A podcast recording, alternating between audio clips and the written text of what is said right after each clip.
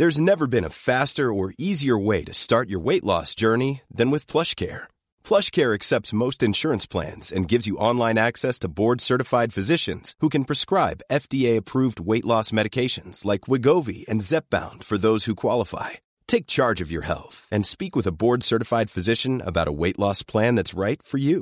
Get started today at plushcare.com slash weight loss. That's plushcare.com slash weight loss. plushcare.com slash weight loss.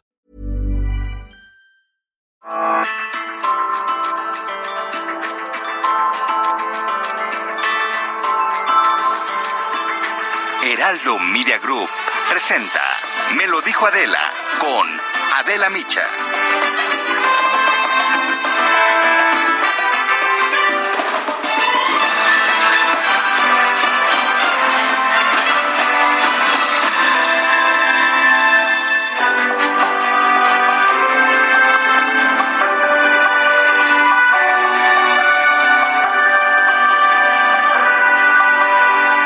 El 2020 fue considerado como un annus horribilis, un año terrible, el año en que vivimos en peligro, al límite, uno de los más difíciles a los que la humanidad se ha enfrentado el 2021, ha sido el año de la recuperación y de la esperanza cuando las vacunas llegaron y los confinamientos se dieron.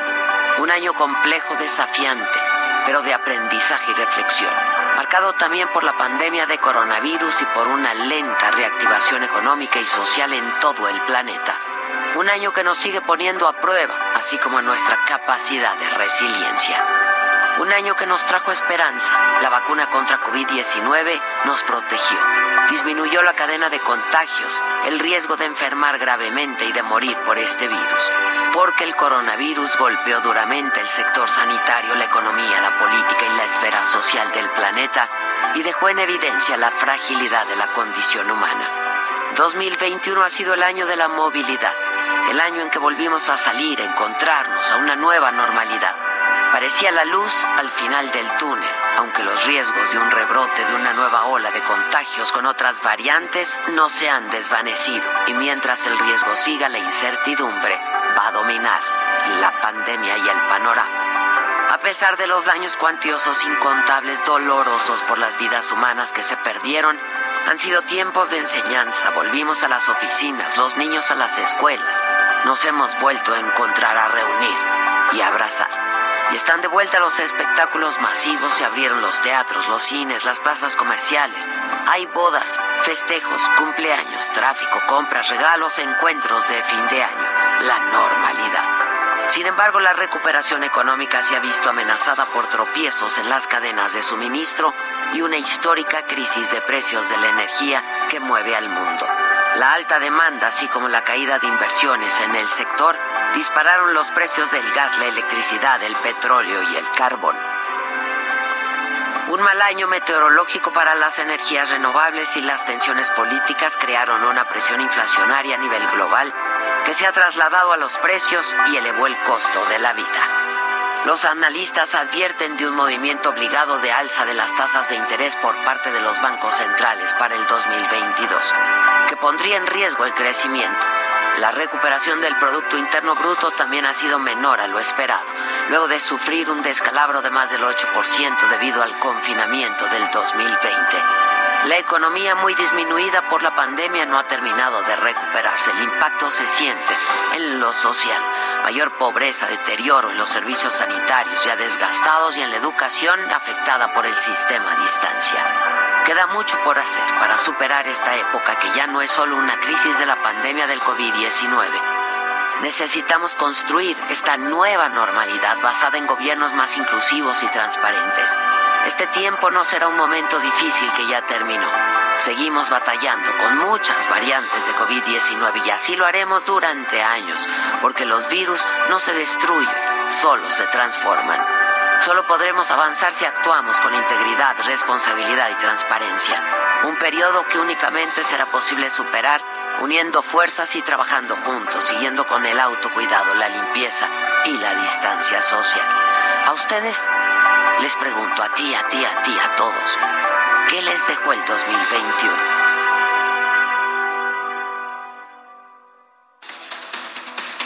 Son las 10 con 4 minutos y en este momento le doy la bienvenida a la señal del Heraldo Radio. Esto es Me lo dijo Adela y yo lo saludo con mucha, pues con mucho gusto este 31 de diciembre, ya el último día del 2021 y les doy la bienvenida a nombre de Adela Micha. ¿Les parece que nos arranquemos con la información? Que, ojalá que sí, ojalá que sí, porque eso va.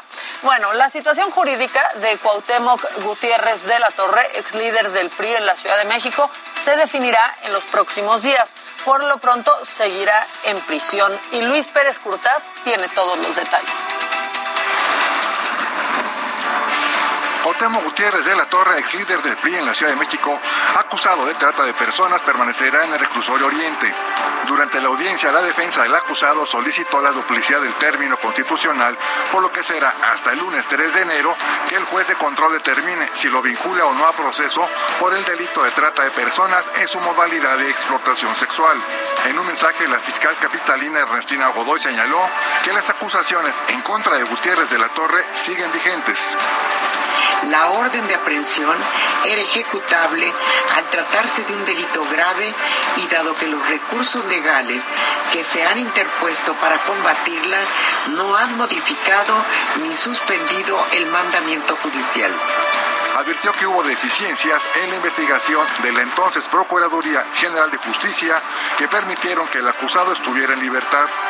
Del estudio técnico jurídico del expediente del caso, se desprendió la ausencia de actos dirigidos al esclarecimiento de los hechos o bien actuaciones defectuosas como declaraciones victimales insuficientes, omisión de actos de investigación, deficiente búsqueda respecto a la red de vínculos realizada por la Policía de Investigación. La noche de este miércoles, Cuauhtémoc Gutiérrez de la Torre fue ubicado y arrestado en la casa de su mamá en la alcaldía Tlalpan, donde fue trasladado a la agencia 50 de la Fiscalía Capitalina y posteriormente al reclusorio Oriente. De acuerdo a las averiguaciones previas, tres mujeres denunciaron que asistieron a las instalaciones del PRI de la Ciudad de México en la avenida Puente de Alvarado por una oferta laboral. Sin embargo, se trataba de una red de explotación sexual. Las jóvenes detallaron que vieron los anuncios en internet y en el periódico. Al comunicarse al número telefónico, una de las asistentes de Cuauhtémoc Gutiérrez de la Torre les pidió que asistieran a la entrevista vestidas con faldas y tacones. En la cita les dijeron que como parte del trabajo que les tenían que sostener relaciones sexuales con Cuauhtémoc Gutiérrez de la Torre y que por eso le darían más dinero. En marzo, cuando un juez del Tribunal Superior de Justicia ordenó su detención y se dio a conocer en su momento que la Unidad de Inteligencia Financiera bloqueó sus cuentas. Luego de que el caso se reabriera en septiembre de 2020, al ser acusado de encabezar una red de prostitución que operaba desde las oficinas de dicho partido político en la Ciudad de México.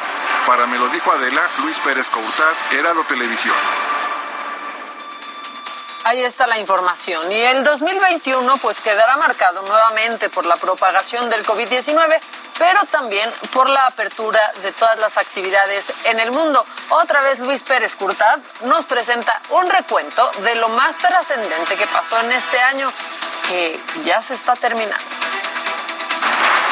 2021, el año de la reposición y de los cambios, trajo consigo la vacunación contra la pandemia de COVID, que nos dieron una capacidad de adaptación. Además, se dieron nuevos gobiernos, golpes de Estado, crímenes, abusos, siniestros, desastres y muertes de personajes de la vida pública. El 6 de enero, después del discurso de Donald Trump en la Casa Blanca, agitadores que lo apoyaban asaltaron el Capitolio. Los legisladores evacuaron el recinto. Cinco personas murieron. El sábado 9 de enero se registró un incendio en el puesto central de control del sistema de transporte colectivo Metro, en el centro de la Ciudad de México. El fuego arrasó el punto neurálgico de las líneas 2 y 4. Una mujer murió al caer del cuarto piso del edificio en llamas. El 20 de enero, Joe Biden juró como el presidente 46 de los Estados Unidos.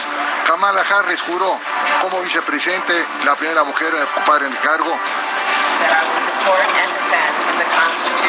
Bielorrusia, el rostro de la crisis migratoria. Miles de personas procedentes de países del Medio Oriente se agolparon en la frontera con Polonia en un intento por llegar a Europa Central. 18 de febrero, Perseverance, el rover de la NASA, descendió sobre la superficie de Marte.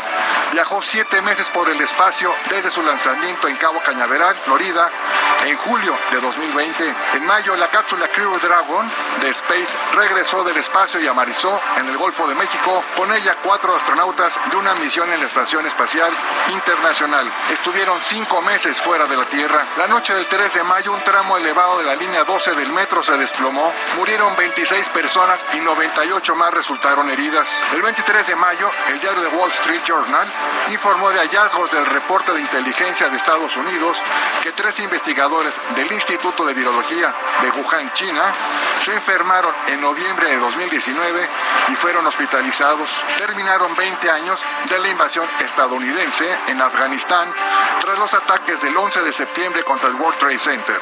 El regreso de los talibanes al poder provocó la huida del país el presidente Ashraf Ghani y también la salida de las tropas internacionales. En julio, miles de cubanos por primera vez en más de 60 años protestaron contra la dictadura cubana. Comenzó con la movilización en La Habana para reclamar por los cortes al suministro de la energía eléctrica y la escasez de alimentos. Pronto se extendió a toda la isla que desencadenó una cascada de hostigamiento y detenciones. La oposición intentó más movilizaciones, pero el gobierno de Miguel Díaz Canel y sus simpatizantes estuvieron bajo aviso y sofocaron cualquier intento de protesta. En varios países de América Latina hubo elecciones y con ello cambios de gobiernos.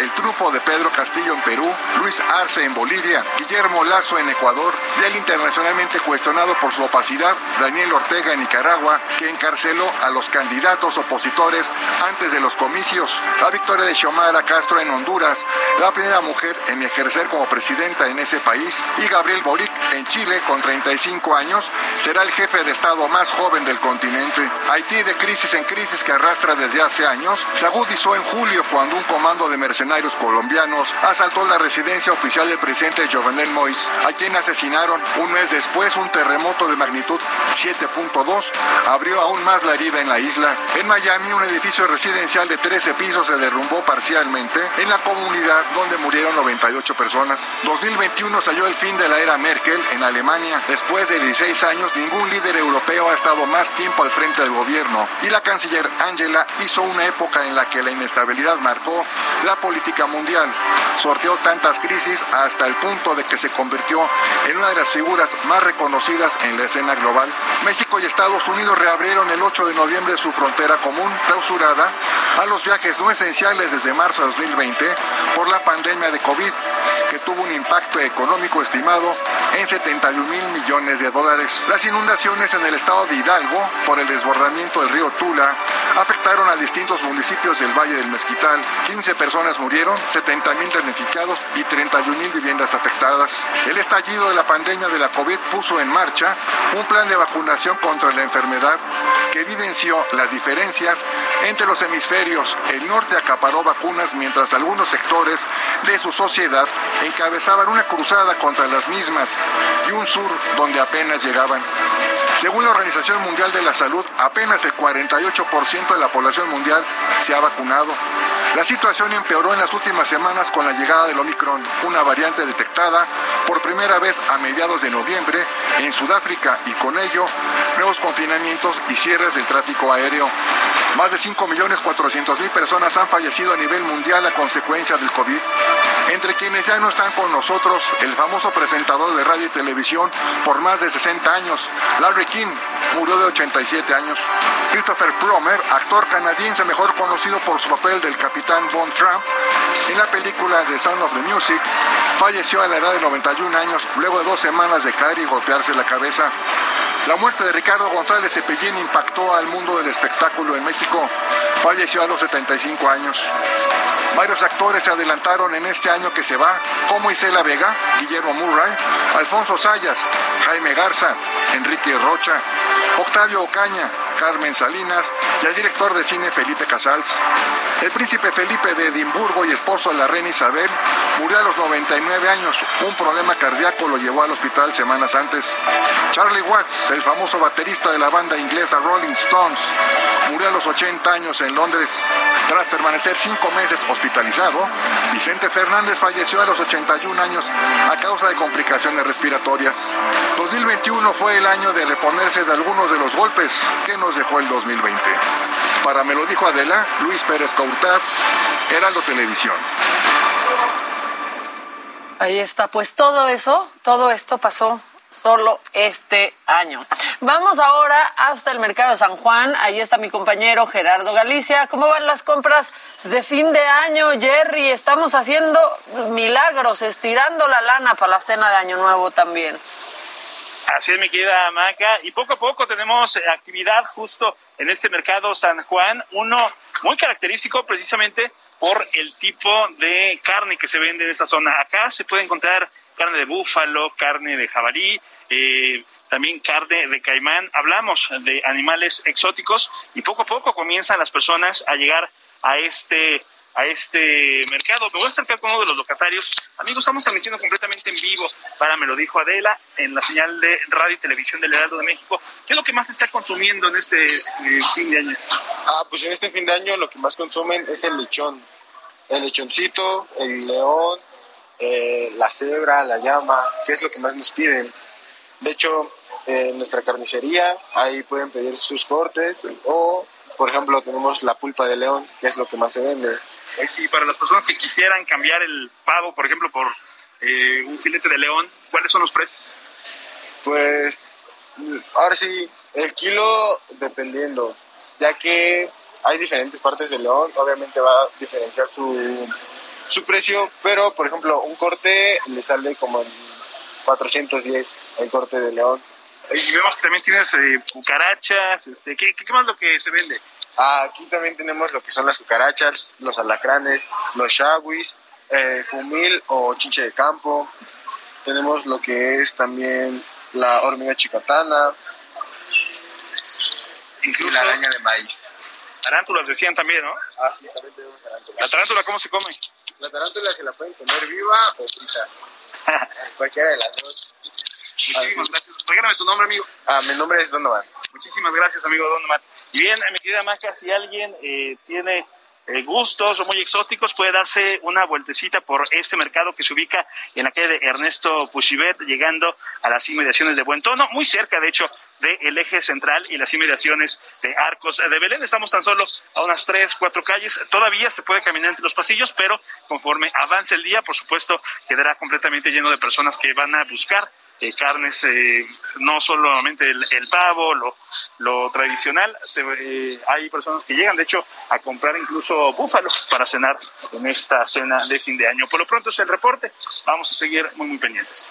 Jerry, pero también, ¿qué tal mejor un pavito? Sí, sí, sí. ¿Qué tal mejor un pavito, una pierna de cerdo, un lomito, por favor, no nos asustes? Un, un, lomito con chispas de cucaracha podrían... No, no, no. no ya parecía, parecía que estabas dando la receta de Hermelinda Linda, Jerry. No, no, la cucaracha. Este, no. Parece receta de... No compres, no compres por ahorita, este. León, ¿tú qué vas a cenar hoy, Jerry? Yo preferiría unos tacos de pastor, pero parece que va a ser este pavo. Muy bien, es que ya el pavo, ya estamos hasta la coronita de los merengues de pavo también. Hasta este, el pavo, exacto. Muy bien, muy bien, Jerry, pues muchas gracias. Excelente día, seguimos muy atentos. Jerry Galicia desde el mercado de San Juan, asustándonos absolutamente a todos. ¿Qué vas a cenar tú? Todo Jimmy, por favor, sí, sí, no me no. digas este que León o Zorrillo. No, ¿Qué vas a cenar? Pavo. Pavo. Pavo. Sí. Pavito, Pavito. Este, cosas, cosas normales. Sí, ya por favor. Sí, por favor. O sea, porque a alguien un día se le ocurrió una sopa de pangolín. Y vean en las que estamos, supuestamente. ¿eh? Hoy, exacto. ¿Qué cenas hoy, Casarín? Lomo, lo más seguro es que es lomito. ¿Lomo? A la mostaza. Un lomito, no un lomito, sino lomo a la mostaza. Lomo a la mostaza. Ay, ay mira el ¿Eh? bambam. Están diciendo que te ves muy guapo con ese suéter. Muchas Parece gracias. leñador siempre. Ah. o sea, como que es nuestro hombre fuerte. Casarín es nuestro parámetro de hombre fuerte. Leñador o vikingo, ¿no? Ya sí. cuando se saca punta parece vikingo. Nuestro güerito. Bueno, ¿les parece un poco de macabrón Siempre. del 2021? Obvio. Ya van.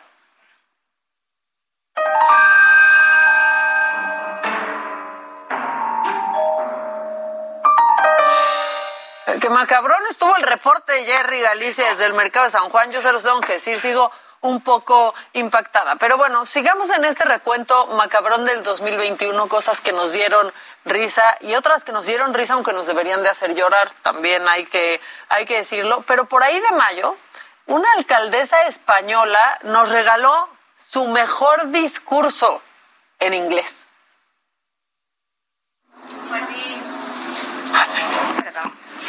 Thank you very much for this recognition. 2020 was um, a very special year. Eh, Jerez recibió tu gran premio. es, bueno, echamos mucho de menos a estos bueno, ahí ya se rinde. fans to gate for Jerez, but uh, in 1922, the, the next year, uh, I am waiting for 10 without pandemic and on person. It's very important. It has. Thank you. Bueno, much. de hecho, al día de hoy, al día de hoy hay una comisión investigadora en España que están tratando de descifrar qué decía esta, esta alcaldesa un española. Un casa- no todos tienen a un casarín, a su leñador, a su osito. ¿eh?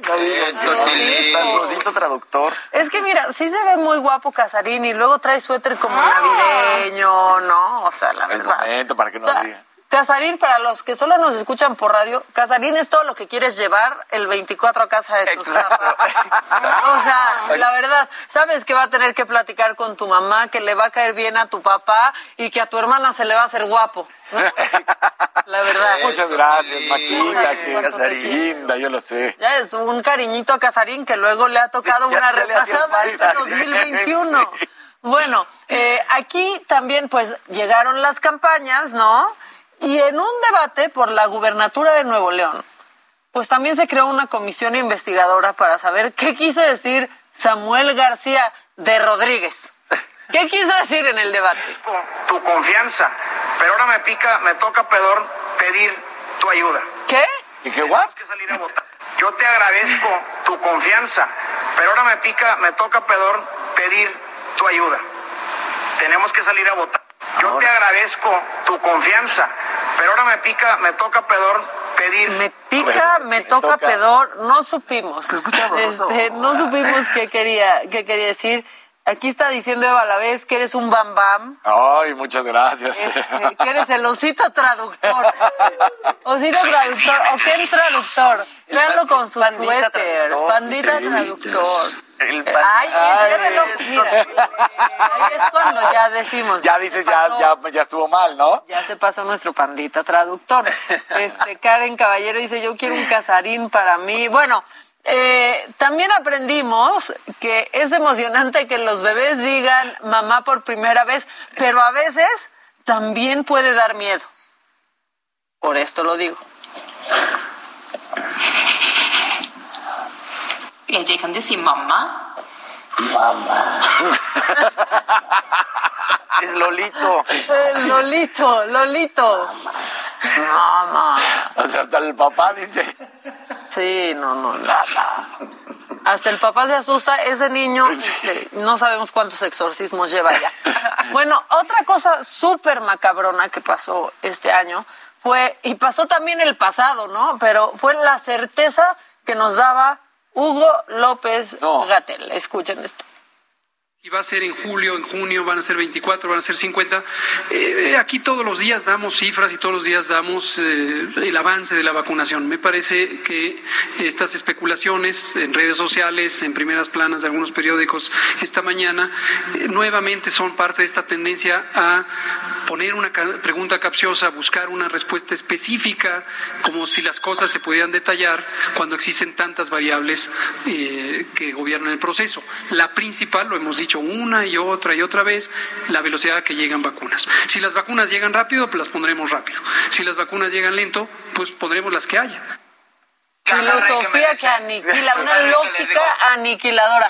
Si las vacunas llegan rápido, Las ponemos rápido. si las vacunas llegan lento, Pues no las ponemos. las ponemos lento. Parece O sea, Miguel Luis, ¿no? 2020. Sí, va a haber más. Es que, miren, ya casi nos vamos a ir al corte, entonces no quiero soltar el siguiente macabrón porque hay, hay mucho macabrón, pero están diciendo, este, mira, Eva Lavés dice que el bombón del programa, perdón, pero que es Jimmy Sirvent. Adelante. Mamá, toda una pastelera. Eso, Tilina, tú sí sabes. Pero, Esto a entre ver, Eva y Jimmy ya está muy personal. sí va. Hay mucha Evita, te tensión mando ahí. un beso. Hasta ¿No? donde sea que estés, que es Nueva York, yo lo sé. Ah, ¿verdad? Sí, porque lo sabes todo de Eva. Eso. Oiga, pero a ver, Xochitl Rodríguez dice, Casarín se mira muy acogedor. Es muy acogedor el Casarín. Con perdón de mi marido. Sí, les digo. ¿Qué tal? Les se- digo que las señoras ven a? Casarín y... Pues como, como muy... Sea, es que mira, tú ves a Casarín y dices, es que se ve que es muy buen esposo. Se ve que es Exacto. muy buen papá. O sea, sí da confianza, sí le dejas al... Iba a decir, sí le dejas al chiquito. Pero... regresamos. Esto es, me lo dijo Adela. Y si quieren dejarle al chiquito a Casarín, él se los cuida. Ya volvemos.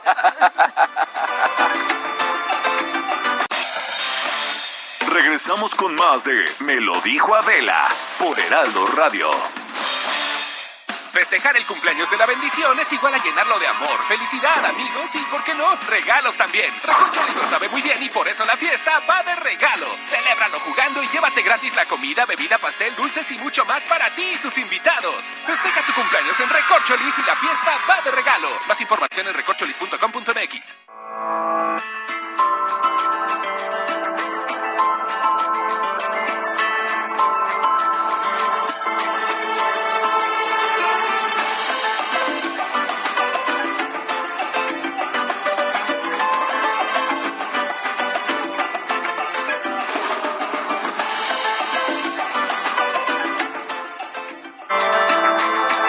Continuamos en Me lo dijo Adela.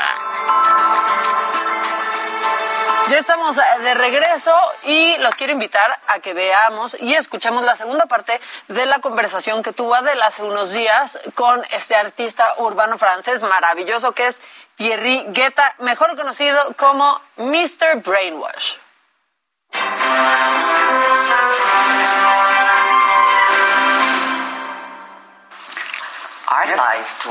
La vida de cada quien es una pieza de arte, ¿no?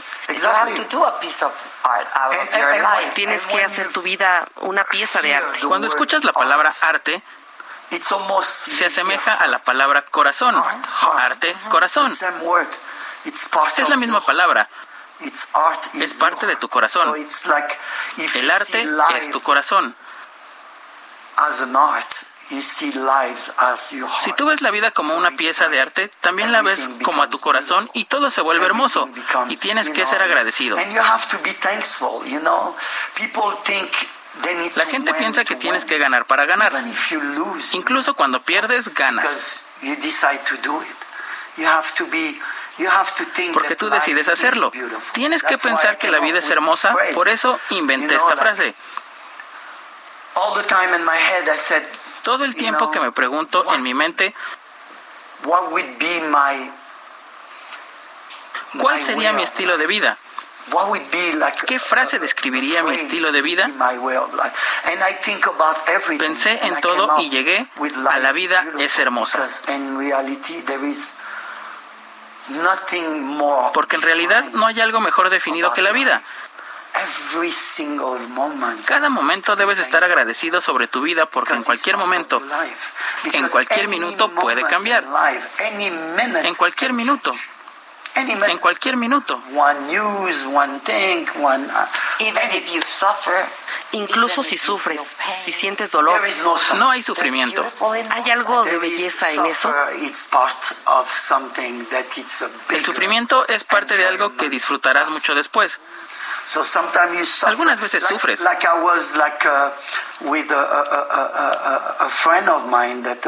Yo tenía un amigo que estaba muriendo de cáncer y estaba en la cama muriendo.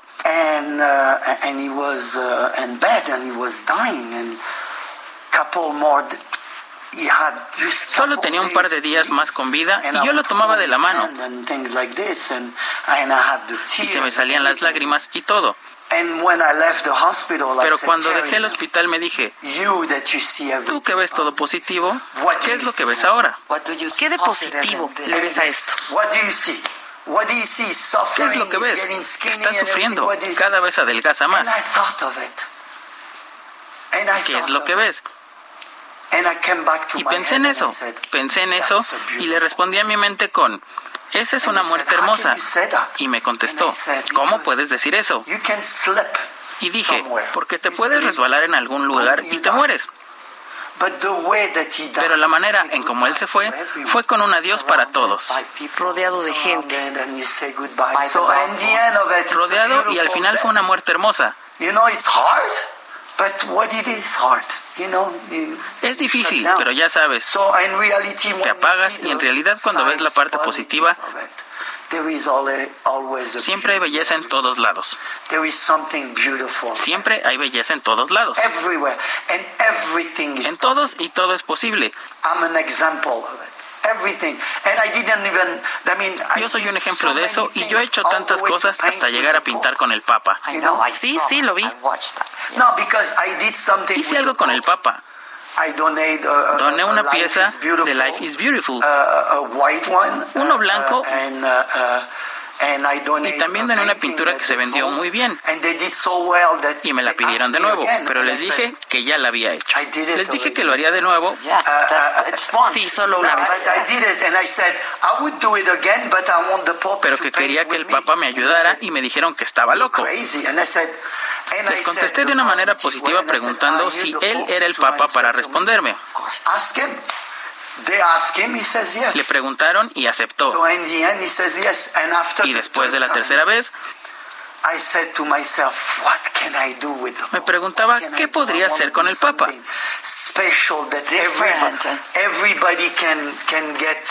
Quería hacer algo especial para mostrar que cualquiera puede llegar a disfrutar la vida. Tomé un plexiglas, tenía una cámara GoPro y otra persona grabando y le pregunté, Francesco, Tome una brocha con pintura y le dije, y pintó el corazón en el plexiglas. Así que tengo el corazón del Papa. El corazón del Papa es como un pop heart. Pop heart. Papa, corazón. Y ya cuando se iba le dije, Francisco, ¿lo puedes firmar? Y lo firmó. Así que tengo un dibujo único del corazón del Papa. ¿La primera vez fuiste invitado? No, no, no. No, siempre fui invitado. Tres veces invitado. La cuarta vez no pudimos por el corona. Y de alguna manera no me sentía tan bien. Hay algo, un problema. ¿Contigo? No, no. No, con él, sobre su salud. Ah. Creo que tiene algo. Ah, ok, entiendo. Now, do you think art is about brain ¿Crees que el arte se trata de lavar cerebros? Quiero decir, uh, what? ¿tiene que ver con qué? It has to do with what? What, what makes ¿Que te hace lavar cerebros? Brainwash es como una especie de accidente. Uh, uh, uh, it's kind of an accident. It's a name that uh, we use. Uh, I was. Uh, Es un nombre que solía usar con mis hermanos. And things like this. They use. We use this name to do a brand. Uh, something. Usábamos este nombre en los 90s. 90 And we use this name and to take some brand and to to kind of. Uh, tomábamos uh, alguna marca y le cambiábamos el sentido. Como Nike. Just Do It. Hicimos el "Just mismo logo it." y dijimos, Just Did It. ¿Sabes? Cambiamos algo parecido a Toys We- Us. we take the Tomamos el mismo logo y escribimos Toys Boys Are Nuts. You know, like something that. And one day we got lawsuit with one with one major uh, uh, uh, uh, uh, brand. Como algo que cambia name y un día una marca nos demandó. The name sat down for El nombre estuvo guardado 12 por years, 12, 14 14 years. años. And one day Y un día cuando comencé a hacer arte callejero "You know dije, ¿sabes qué? Este nombre luce bien. No lo tengo. Vamos a it." tomarlo. Pero mientras iba pasando el tiempo, porque el nombre no significaba nada, como pudiera indicar quizás Google o algo así, no significa nada. Y es lo que hagas con él. Y mientras más avanzo en la rueda de la vida, es completamente el nombre perfecto para lo que hago. Lo sé. Porque eso es todo. Estamos viviendo en un mundo con el cerebro lavado. Porque a todos se les lava el cerebro, a todos, los zapatos. Sí, con respecto a todo. Lo que vistes, los libros que lees, La TV, la radio. el agua que tomas, ¿sabes? El agua que tomas. Es perfecto. Sí, cada vez más. Es el nombre perfecto y cada vez tiene más sentido para mí.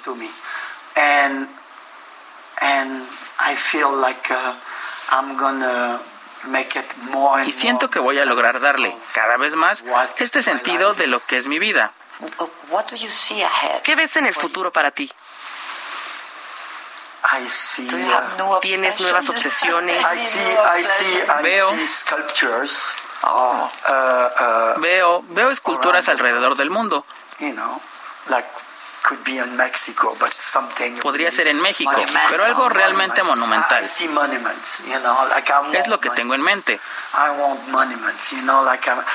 Veo monumentos, ya sabes, quiero hacer monumentos, hago cosas para la historia. Es por eso que siento que apenas comienzo. Es solo el comienzo. Porque pienso en grande. Siempre pienso en grande. Soy como un niño pequeño que piensa en grande. Siempre soñando. Es mi sueño, pero no es solo un sueño, es una realidad. Mi sueño y la realidad van y vienen algunas veces. Es difícil distinguir entre el sueño y realidad. Entonces se mezcla. Así que hago realidad mi sueño. Entonces sueño en grande y algunas veces mi sueño se hace realidad. Como conocer a Banksy, ¿no? Como conocer a Banksy, al Papa. La historia con Banksy es así como se conocieron. Como lo que vimos en la película. Sí, sí, todo eso es una historia verdadera. Es un milagro, ¿cierto? Cuando en la vida tú quieres algo, haces que salga de ti.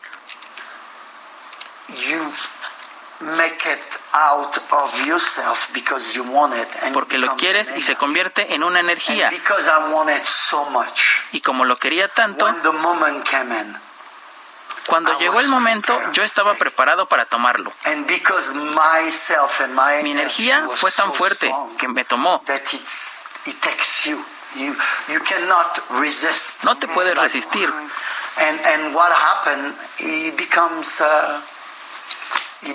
Y lo que pasó fue producto de dar un paso y otro paso y otro paso. Hasta que nosotros establecimos una forma de matrimonio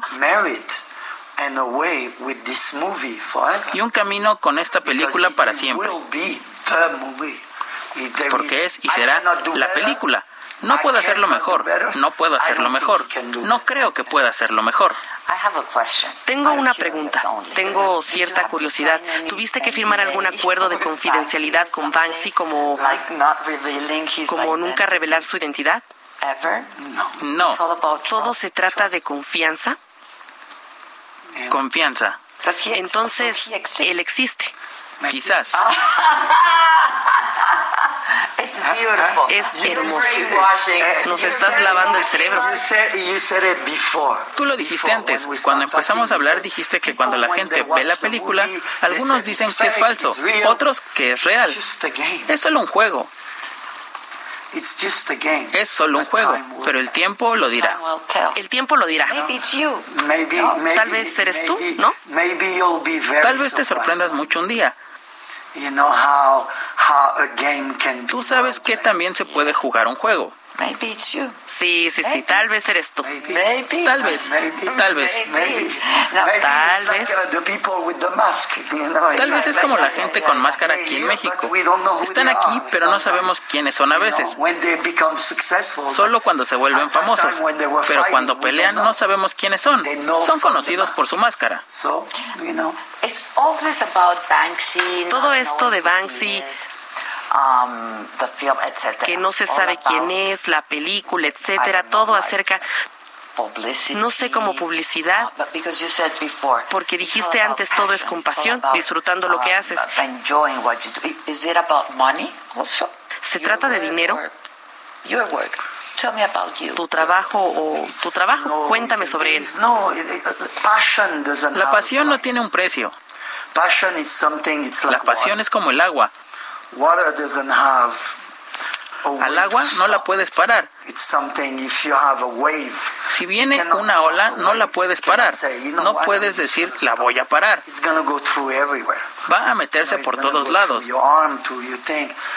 Va a ir entre tus brazos y la pasión es así, no se calcula.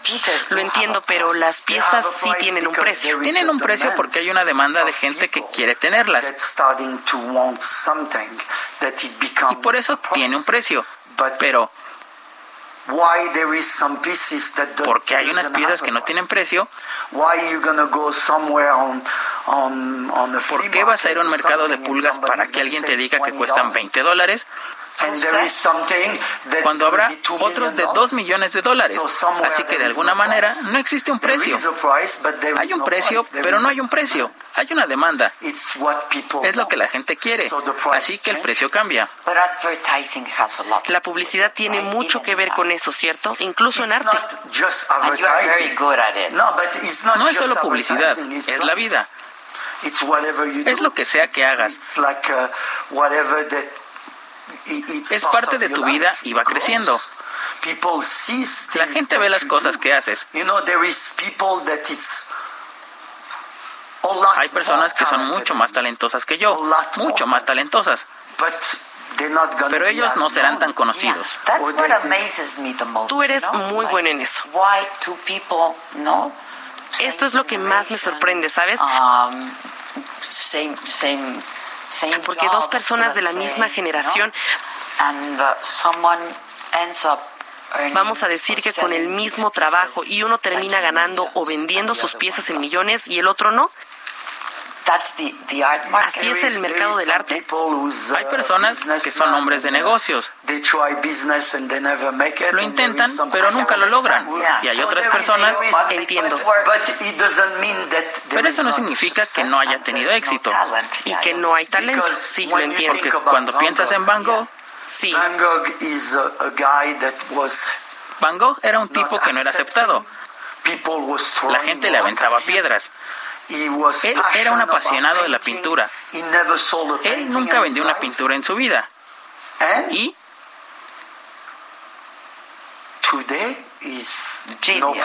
ahora no tiene precio, no tiene precio. Museos y te preguntas, ¿por qué? Porque el tiempo lo dice. Así que no se trata de lo que vendes, se trata de lo que eres. No solo se trata de tu talento, sino de tu pasión y la esencia. Porque el talento puede ser bueno, pero sin la pasión, el talento se queda aquí. La pasión te lleva a otro nivel.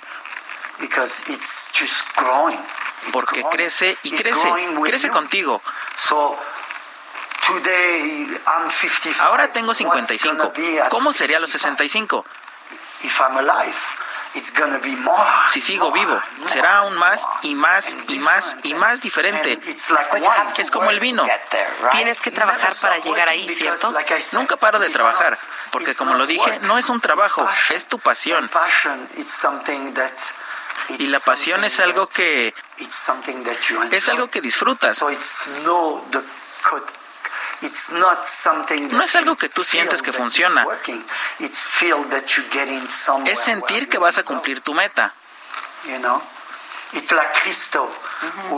Cristo, el que cubrió los campos elíseos,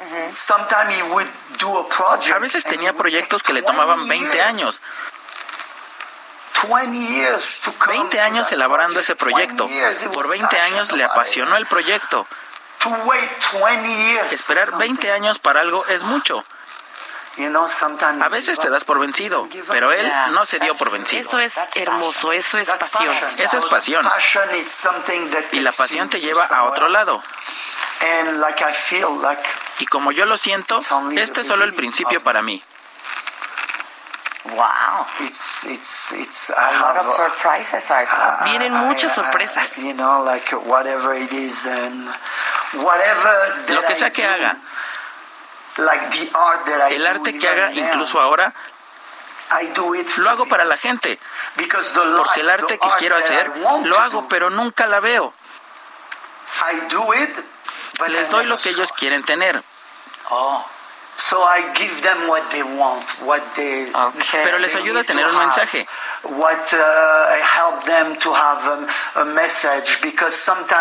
Porque a veces cuando ves algunas piezas y tienen a Einstein con Love is the Answer, ahí está Love is the Answer. Y algo así me siento como es el niño dentro de nosotros. I didn't stop doing it because I said it brings es algo que no dejé de hacer porque les trae un mensaje positivo sobre la vida. Les trae color.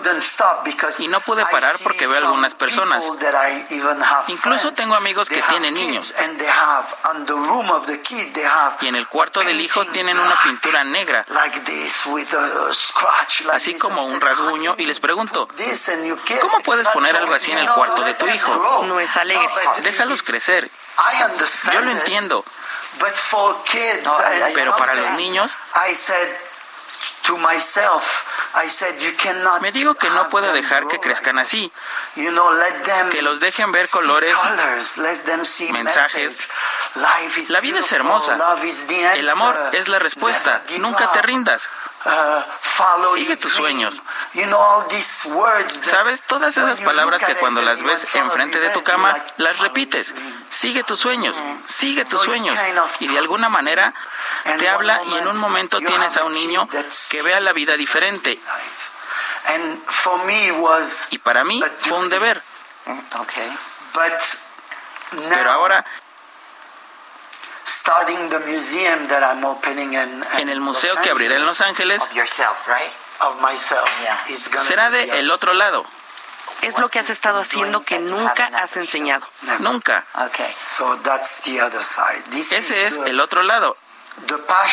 Esta es la pasión y la paciencia que he tenido para no compartirlo, pero ahora tengo que...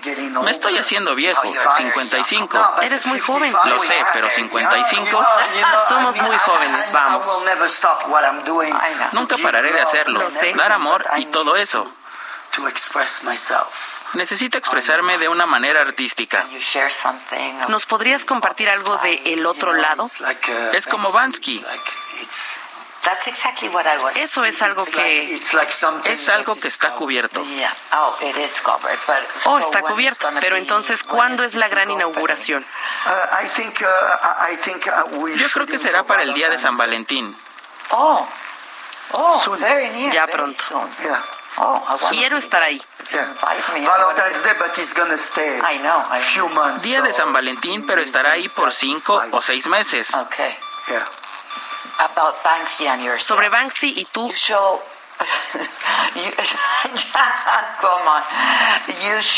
Tú mostraste el lado brillante de la vida, ¿cierto? Mr. Brainwash. Banksy. Mr. Brainwash, Banksy mostró un lado oscuro, ¿cierto? ¿Estás de acuerdo? No lo sé, eso es lo que tú viste. Eso es lo que yo veo. Eso es lo que tú ves. En realidad, por supuesto que hay dos lados. Te lo aseguro, ¿sabes? Y eso es lo bueno sobre esto. Porque no hay nada en la vida que no tenga un balance. Un balance. Como la ley. El símbolo de la ley es una balanza. Cuando tomas una balanza, incluso si solo tienes lo negativo, será de un lado, muy pesado. Y si solo tienes lo positivo, será falso. Muy bueno para ser verdad. No es real, así que creo que eso es la vida. Sí es lo que todos tenemos. Eso es lo que pasa.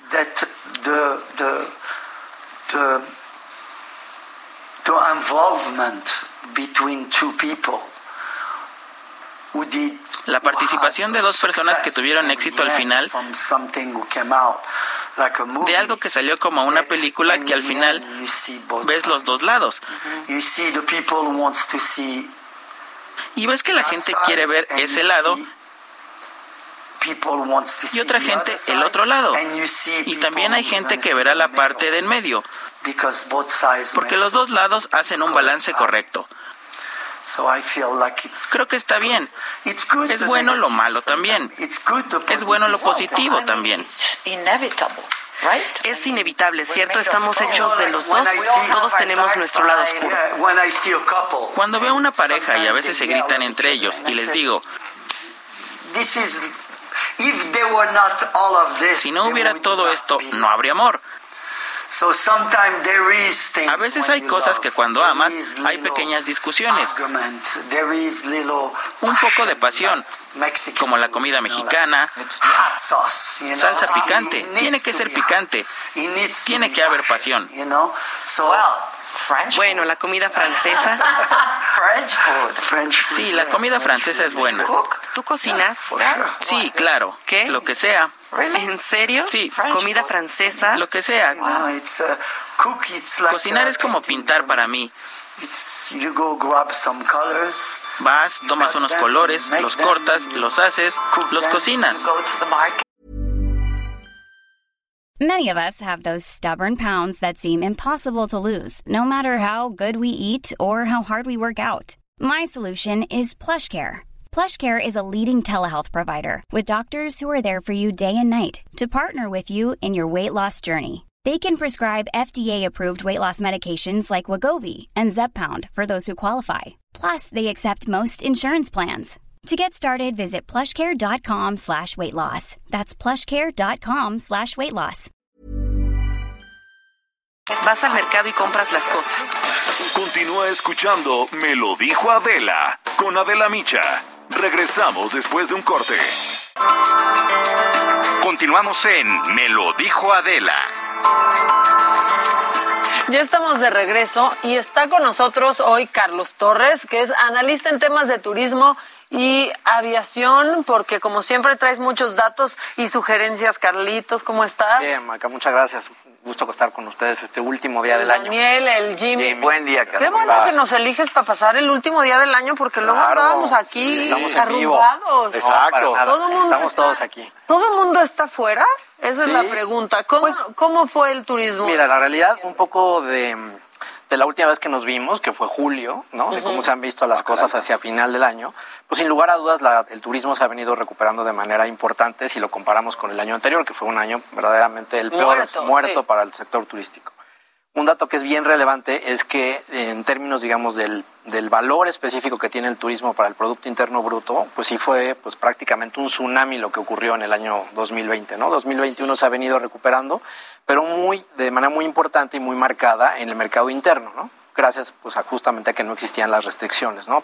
Prácticamente las internacionales podemos hablar que en el caso de Europa, a partir del verano fue donde se empezó a abrir al mercado mexicano, pero en otros lugares, pues como en Asia, ¿no? o ahora recientemente en Reino Unido, ¿no? con algunas medidas que se han aplicado, pues el mercado de, tráfico de pasajeros, particularmente el internacional, pues no ha logrado recuperarse como se quisiera. ¿no? Es que no sabías, ¿no? Justo en julio que nos vimos platicábamos que era mucha incertidumbre de, bueno, pues igual ahorita están súper baratos mis vuelos para volar a Reino Unido en octubre, ¿no? Pero seguíamos en la lista, eh, ¿no? De países en rojo en Reino Unido, entonces era un volado. Y nos quitaron un ratito, pero...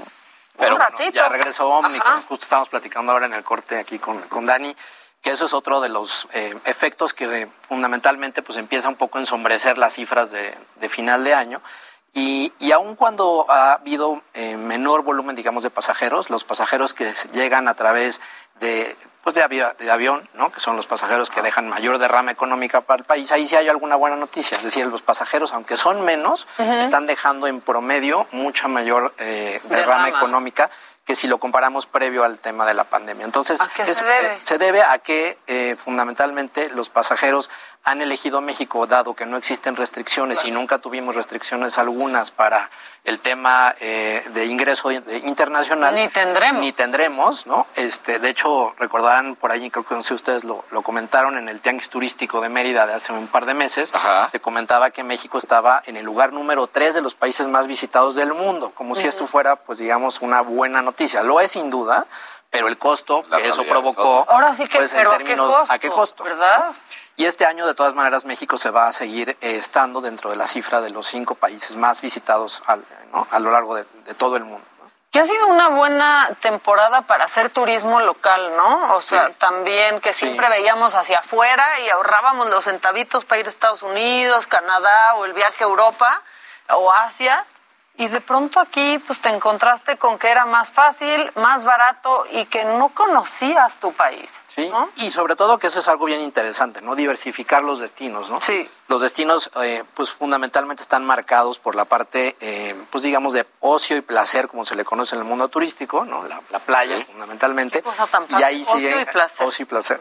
O sea, eso Eh, quiero siempre. Esa es la mejor definición Sí, que hay en la ocio y industria placer. turística.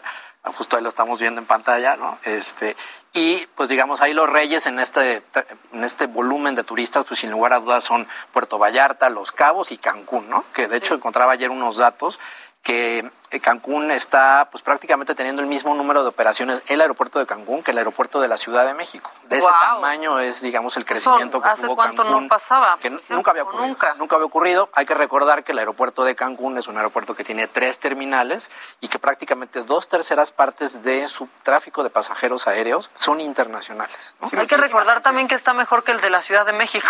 Tiene tres terminales O sea, y doble pista. Exacto. Sí, sí, sí. La gente se va a Cancún para volar a Europa. Exactamente. ¿no? Porque sale más barato. Sale barato y aparte hay está el tráfico en, en Cancún está muy acostumbrado a los vuelos charter, ¿no? Que vienen, Claro. que bajan Ah. fundamentalmente Yo he volado a Cancún, de Europa. España, ¿no? De Inglaterra, del nor- los países nórdicos, ¿no? Bajan, incluso hay un vuelo reciente que se inauguró de Moscú, ya como vuelo regular hasta Cancún. Entonces, es impresionante ver el número, digamos, de, de- de vuelos internacionales y tráfico de pasajeros que se ha generado en este destino. Can- eh, Los Cabos es otro.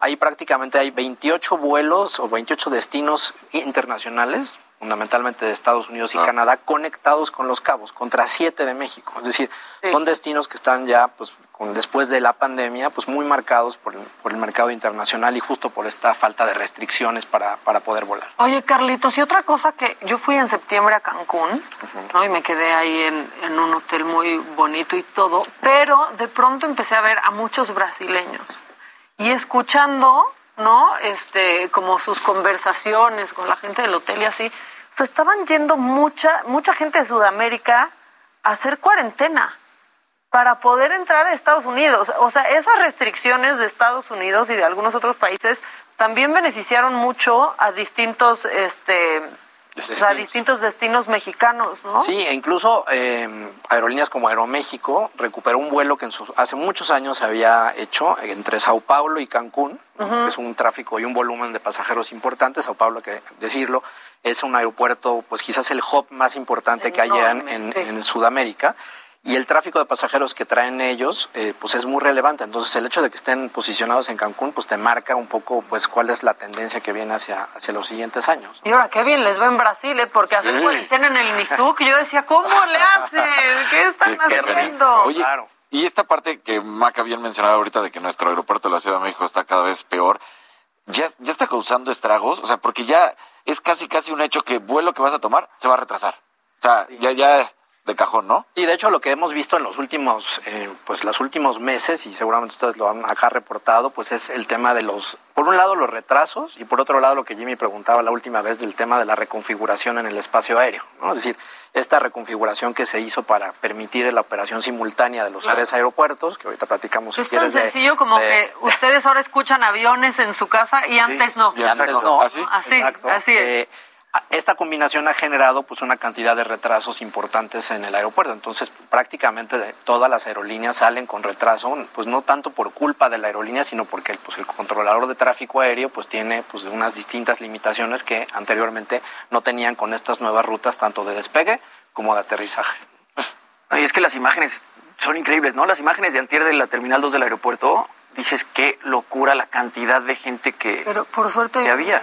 Santa Lucía, sí, por suerte. ¿Qué has visto? creo, Tú ya fuiste no. a Yo ya Santa fui, Lucía. yo ya fui, A ver, tenemos yo que ir. tengo ganas de ir a, a Santa Lucía. Vamos a ir antes, vamos a ir antes de Este, que se inaugure. Es que yo he visto, a ver, de pronto algunos influencers, periodistas o empresarios Ah, han sí. ido a Santa Lucía y lo pintan como una maravilla. O sea, es como una necesidad impresionante de demostrar que está increíble Santa Lucía.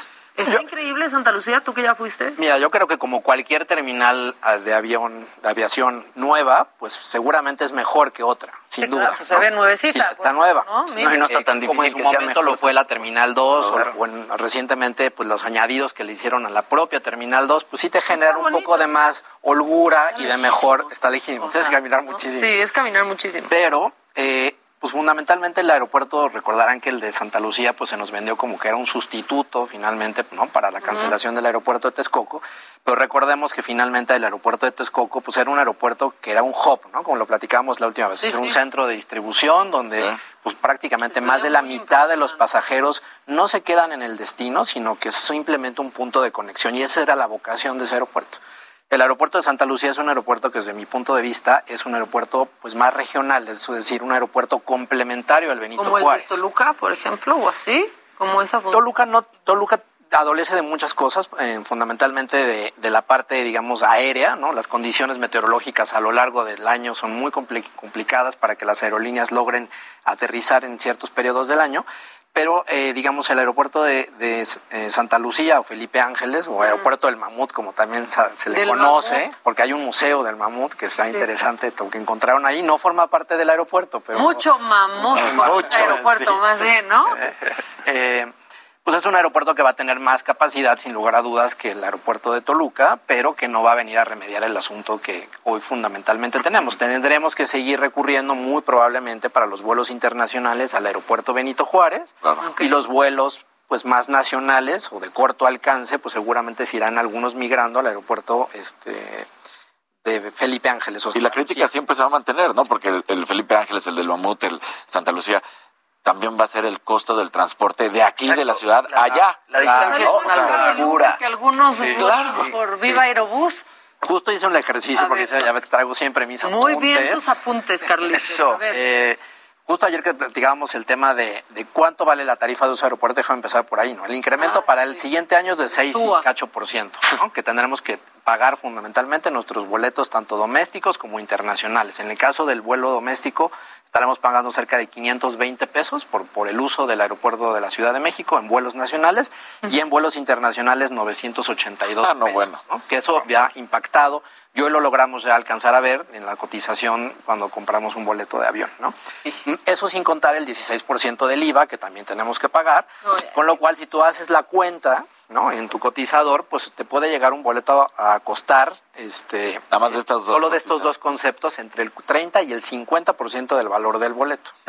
Ahí tenemos que ser muy cuidadosos, como siempre decimos en el consejo, al momento de elegir estas ofertas, de irte hasta la, hasta la cotización final, pues para saber si en realidad te conviene comprar ese boleto versus a lo mejor una aerolínea que puede ser de servicio completo, ¿no? Exacto. Ahora, con el tema, cuando tienes que pagar aparte. por cada uno Sí. de manera independiente. Y en el caso del aeropuerto de Felipe Ángeles, recordarán que pues dos aerolíneas en México, que son las dos aerolíneas de bajo costo, que son las que prácticamente han ganado el tanto el tráfico del mercado doméstico de manera muy importante este año, muy marcadamente, ¿no? O sea, Sí. incluso superior de Han Aeroméxico. todo, nunca, ¿no? Nunca se había visto Viva. esto. Eh, ellas dos han anunciado pues que van a empezar operaciones el 21 de marzo del 2022 en el aeropuerto de Felipe Ángeles. Y hay un poco de controversia porque no está publicado todavía de manera oficial cuál es el valor del TUA, pero las cotizaciones cuando tú entras a la, a la web de cada una de las páginas es alrededor de 60% menos el valor que el TUA de la Ciudad de México. Pero con lo que dice Dani, ¿cuánto te va a costar llegar de México a el aeropuerto Sí. Felipe Ángeles? Pues es un costo que tendrás que finalmente cargarlo y a la hora de hacer sea, tus cuentas. El mexicanísimo sale más caro el caldo que las albóndigas. O sea, a ver qué números hiciste. Pues mira, justo en un vuelo, por ejemplo, en un vuelo el, justo la semana de la inauguración entre Santa Lucía y Cancún de Volaris, eh, el costo total del boleto es de 1.300 pesos, pero de eso el 40% es el valor solo de la tarifa de uso de aeropuerto. ¿no? Entonces, a esto habrá que impactarle pues lo que nos cueste el Uber, ¿no? muchísimos ejercicios, ¿no? Y ahora con estas temporadas este, navideñas, ¿no? Este, de Con la cuál es el costo, con la tarifa dinámica, pues a esto seguramente le tendrás que sumar por lo menos otros 500 pesos más para poder volar eh, al aeropuerto Felipe Ángeles, que solo va a tener de entrada cuatro destinos. Mira, ve, ahorita Jimmy lo acaba de poner y da 400 pesos, pero ahorita, está sí, vacío. ahorita está vacía la ciudad. Sí, yo lo, lo he buscado antes y de repente te marca mil pesos. Mil, Sí, a mí me da- y, y si necesitas ir en camioneta, porque Si necesitas ir en camioneta. grande para las maletas. Para la maleta. O sea, Eh, no, la La entrada ya son 400 pesos más, entonces ya no son 1.300 que decías, ya estás en 2.000 pesos. Y Carlitos, yo cuando anunciaron esto, Volaris y Viva Aerobús, pensé en quiénes ganan en el Aeropuerto Internacional de la Ciudad de México. O sea, ganaría, pues, ¿qué? Aeroméxico porque En tendría más salas Tendría más salas y las aerolíneas y internacionales. volaría también por la 1. y que también ya va a comenzar, a- ya comenzó desde hecho antes de esta Navidad. Hay varios vuelos de Aeroméxico que tienes que estar bien pendiente para poderlos de- eh, operar desde la Terminal 1, que pues si a a alguno de nosotros les ha tocado, pues tiene un presupuesto asignado para el siguiente año de cerca de mil millones de pesos para su remodelación, Por no la favor. remodelación, Le la urge. remodelación. La Roma. Pero el tema es que ya no hay espacio, si ustedes lo han visto, pues, cuando tú caminas por los pasillos de las salas de no, abordaje, pues ya no hay. ya no hay espacio, ¿no? No Entonces, hay, es que es muy, o sea, no queda pasillo. La- las salas Sí. como que se han comido y si ya está abordando un vuelo, no puedes. no puedes. Lo, lo único muy bueno de la Terminal 1 son las tortas de jamón serrano que Ah, sí. hay. ahí. Uy, hay unas buenísimas. Oye, y Volaris y, y Viva dejan las terminales, la 1 y la se 2 por irse a Santa alguna. Lucía o se quedan? se quedan con ellas y en realidad están y se van a quedar, eh, digamos, tanto en el aeropuerto Benito Juárez como la apuesta que están haciendo por el aeropuerto de eh, Felipe Ángeles. Entonces ellos lo que están apostando, pues es que hay un nuevo mercado hacia el centro de México que logre tener como un bien sustituto el tráfico este, de pasajeros aéreo con el de camiones, que es el modelo de negocios que tiene en el caso particularmente de Viva Aerobús. Y Volaris pues está haciendo una apuesta para tratar de detonar un mercado que es como, el mejor ejemplo que siempre yo doy es como cuando tienes tú un negocio, ¿no? y, y la renta te la dan subsidiada, ¿no? Con tal, de tal manera que pues tienes un cierto lapso, lapso en el tiempo en el que generas demanda y en el momento que ya tienes demanda suficiente, pues entonces esos subsidios que finalmente vienen de nuestros impuestos tendrán que eliminarse y ahí habrá pues un efecto digamos ya de competencia o de complementariedad entre el aeropuerto Benito Juárez y, Y el aeropuerto Lucía. de Santa Lucía. Que lo que ¿Crees tú dices, perdón, perdón. ¿Crees que es una medida medio que da bien de Volaris y Viva Aerobús, no? Cuando sale Aeroméxico a decir nosotros no vamos a volar ahí, ¿no? Como estas grandes aerolíneas y que salga Volaris y Viva Aerobús a decir nosotros sí. Pues mira, en realidad, eh, un poco lo que discutían en la, en la- discutíamos ese día de la visita es que es un, un tienes dos opciones en el mundo, o un sistema metropolitano de aeropuertos con un gran centro de conexión, o un solo centro de conexión que permite una distribución masiva, digamos, de pasajeros. México ha optado con el aeropuerto de Felipe Ángeles en hacer esta mezcla de tener un sistema metropolitano que se supone que tendría que activar o reactivar por enésima vez el aeropuerto de Toluca, tener el aeropuerto eh, Felipe Ángeles, el de la Ciudad de México, y entre los tres, de alguna manera, pues tendría que el tráfico de pasajeros distribuirse de una mejor manera, y eso te permitiría, lo que es lo más importante, pues tener a México mejor posicionado para que sea un centro de conexión a nivel mundial, ¿no? Que en realidad ese es el objetivo.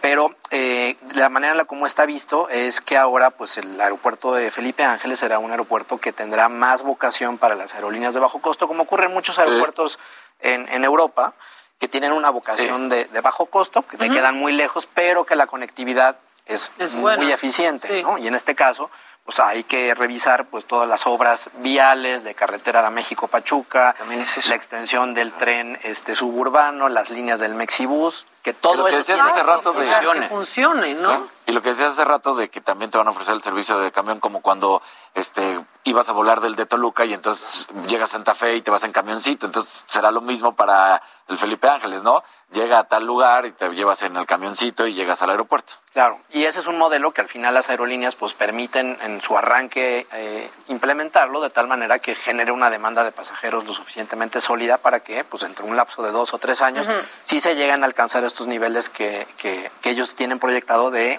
una terminal que logra atender as- hasta 20 millones de pasajeros en su primera etapa para darnos una idea, el aeropuerto de la Ciudad de México atiende a 50 millones y eso, pues de, de acuerdo con estos cálculos, pues te daría entonces una capacidad de 70 70, millones de pasajeros que sin lugar a dudas, pues es superior a la que originalmente México como país teníamos. Oye, preguntan aquí que si Volaris y Viva Aerobús se quedarán en la Terminal 1 en sus destinos internacionales. Muy seguramente, muy Esa seguramente. es la tira. ¿Qué tienen? ¿Vuela a Nueva York? Tienen toda la parte, se volvieron muy importantes, acuérdense de esta última etapa, ¿no? Que fueron los vuelos del sur de Estados Unidos, el turismo de vacunación en la primera fase de los mexicanos a Estados Unidos, ahí se posicionaron muy fuerte. Y recientemente el, eh, Viva Aerobús anunció una alianza con una aerolínea de bajo costo, Allegiant, en Estados Unidos, y eso va- seguramente va a propiciar que sean todavía más agresivos en el mercado del sur de Estados Unidos. Pero seguirán seguramente operando en la Terminal 1, adicionalmente al aeropuerto. a sus vuelos nacionales en. Santa Lucía. Preguntan aquí también que si la torre de control sí está chueca. Tú que ya fuiste a Santa Lucía. Yo la vi ¿Qué derecha. Yo la vi derecha. un- yo creo que, que- híjole, la risa, en serio. Ya, aquí se alburea uno sin querer. Yo la vi derecha. Este, pero sí, yo creo que era como una, este, pues hay un truco, ¿no? Visual que parecía que se viera. Ahora, algo que han hecho, yo creo que a diferencia de lo que ocurrió con el aeropuerto, con el extinto aeropuerto de Texcoco, es la eh, familiarización y, los, y, y la visita que se ha hecho previa a la inauguración, ¿no? Entonces, sí, hay, sí hay una cantidad de tours que se organizan entre legisladores, presidentes municipales, periodistas, empresarios, Muchísimos. influencers, para ir a verlo. Y sin lugar a dudas, pues yo creo que cuando uno no tiene la oportunidad de visitar aeropuertos, pues te parece que es impresionante la estructura y lo debo de admitir, ¿no? O sea, la velocidad con la que han construido el aeropuerto es una velocidad pues que ha sido poco vista en- a nivel internacional, ¿no? ¿Y esto no será negativo? O sea, ¿se están haciendo bien, bien las cosas? Es la Todo pregunta. indica que sí, todo, indica que sí, tendrá que estar certificado, pero lo que yo digo siempre, este Dani, es que aunque tenga un avance de 84% en la parte el aeropuerto siempre tiene tres grandes vertientes. Una es la constructiva, otra es la parte de aeronavegabilidad y la tercera es una parte comercial, es decir, todo el plan comercial de para que puedan ir todas las aerolíneas eh, a, a- a volar, etcétera. Pero, gracias. Eh, ¿Qué vas a cantarnos Sí, una canción? cantar. Dicen, es que le pusieron maraca aquí a Carlitos. Así es. Eh, ese- eso todavía, el plan comercial tiene que revisarse, sin lugar a dudas, porque esa es la tercera vertiente que hoy por hoy todavía no está totalmente definida. Carlitos, creo que le diste al clavo. O sea, sí es muy natural que alguien que no sabe de aviación, ¿no? Que cualquier ciudadano que vayamos y veamos una construcción así y un avance así, nos resulta impresionante y digamos, qué maravilla. Pero un experto, ¿qué opina? Pues mira, cuando o sea, ya comparas ese viste, aeropuerto, ya fuiste, ya checaste. ¿Y cuál es tu resumen de Santa Lucía? mira, es un aeropuerto que yo creo que es bastante práctico, pues en términos del diseño, no tiene un diseño arquitectónico, pues futurista, ni como ninguno de los hubs en que conocemos en el mundo. Como lo iba a ser el de Texcoco. como ¿no? lo iba a ser el de Texcoco, o sea, no tiene formas, como lo dicen ellos, caprichosas en términos de arquitectura.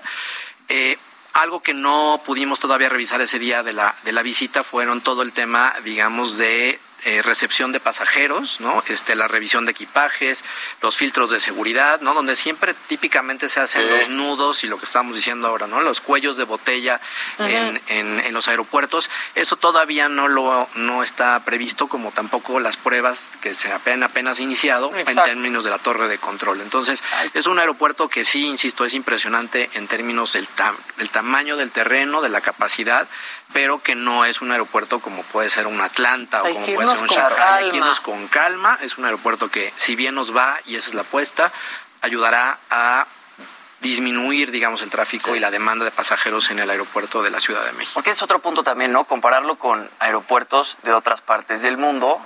Ahí es donde quizás se ve pues la diferencia más grande. Te hablas de Shanghái el aeropuerto de Shanghái es espectacular. Claro, ¿no? Entonces, si lo comparas con este tipo de, o con este grupo de aeropuertos donde sí estaba rankeado el aeropuerto de Texcoco. Ahí sí lo ves como. Pues sí, esto es un aeropuerto, Claro. insisto, creo que la mejor definición es un aeropuerto regional que pues está bien armado y que habrá que detonar la demanda de pasajeros suficiente para que eventualmente pueda ser Oye. rentable desde el punto de vista económico, ¿no? Porque Ok. pues, eso es algo bien importante. Hacen otra pregunta, que no es la, pero el costo de la gasolina, que no es gasolina, claramente, pero también la, La turbocina, turbocina. también va a afectar.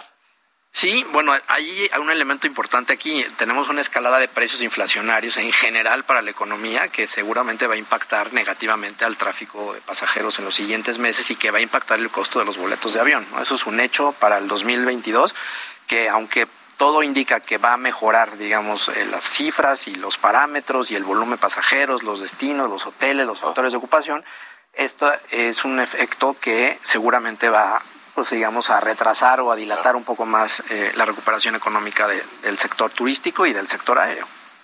Pues muy bien, la gente tiene muchas preguntas, dicen qué tema tan interesante este de los aeropuertos y con alguien que conoce el tema muy bien, es que es eso, porque y sí conoce bastante, pero pero pues sí, lo que hemos visto en redes es gente impresionada y que sí es real lo que están diciendo porque sí piensan que está espectacular, pero que no tienen conocimiento sobre los aeropuertos y nos estamos yendo con eso. Y también para lo negativo, es gente que tampoco sabe y que dice que Santa Lucía va a ser una porquería. Y que muchos de ellos, en muchos de los casos, van a ser em, pasajeros que no van a ocupar la terminal del de, aeropuerto Felipe Ángeles, ¿no? Y cuando ya lo veamos realmente en operación, ¿no? A partir del 21 de marzo, pues realmente podremos hacer un juicio correcto. Ya sabremos. Y sabremos si es totalmente funcional. Hay gente que es muy em, fanática, digamos, de los aeropuertos, ya están comprando sus boletos para salir sí, para del aeropuerto ir a de Santa Lucía. Yo no siento esa Este, emoción. si tú quieres volar a, eh, las opciones son Cancún, Tijuana, Monterrey y Guadalajara. De Podemos eso comprar nuestro comprar. boleto ya, en- están las páginas web Voy de Viva Aerobús Guadalajara y de Volaris. Podemos ir de ida y vuelta para ver qué tal funciona y ahora sí podemos dar una opinión, pues si es funcional el aeropuerto o no. Carlitos Torres, muchas gracias, eres lo máximo, ven más seguido, este, y ven, pues, primero me tienes que llevar a Santa Lucía y tenemos trato. que grabar algo para el programa, y luego, pues, volamos, ¿no? Por Santa Lucía, ya que se abra. Bueno, vamos a ir a una pausa, feliz año, Carlitos, gracias a pórtate bien año. este 2022, por favor, porque eres muy terrible. Nosotros vamos a una pausa y al regresar vamos a hablar de los propósitos para el 2022 y aparte viene una angelóloga que se llama Adriana Tapia. Ya volvemos.